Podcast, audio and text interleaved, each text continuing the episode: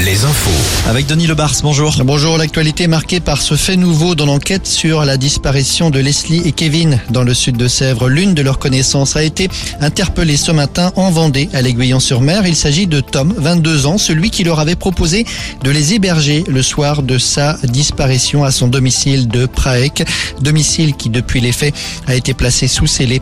Le jeune homme, comme beaucoup d'autres personnes, avait été entendu comme témoin au début de l'enquête et depuis, les enquêteurs ont détecté des incohérences dans ses déclarations. Il avait lui-même participé à la battue organisée à Prague le 5 janvier dernier. Après 12 années à la tête de la Fédération française de football, Noël Legrette a donc démissionné ce matin. Une décision annoncée lors du comité exécutif qui se tenait au siège de la Fédération française. Le dirigeant Guingampais est remplacé provisoirement par le nazérien Philippe Diallo. En attendant la prochaine élection, nous écouterons à 18h la réaction du président de la Ligue de football des Pays de la Loire. La grippe aviaire et cette annonce du ministère de l'Agriculture, les élevages de volailles vont pouvoir être à nouveau repeuplés. Une mesure qui pourra s'appliquer ces prochains jours, mais pas dans tous les élevages.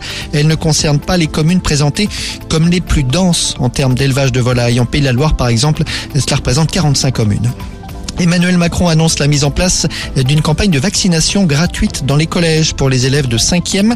Vaccination contre le papillomavirus, responsable chaque année de plus de 6000 cas de cancer. Le chef de l'État a fait cette annonce alors qu'il visitait aujourd'hui un collège de Charente à Jarnac. La vaccination est recommandée pour les filles et les garçons âgés de 11 à 14 ans. On passe au sport. Avec du basket, les huitièmes de finale de la Coupe de France ce soir. Cholet joue à Saint-Chamond. Et puis en volleyball, les demi-finales de la Coupe de France. Tours et Poitiers jouent leur match à domicile ce soir et donc pour un billet en finale de l'épreuve.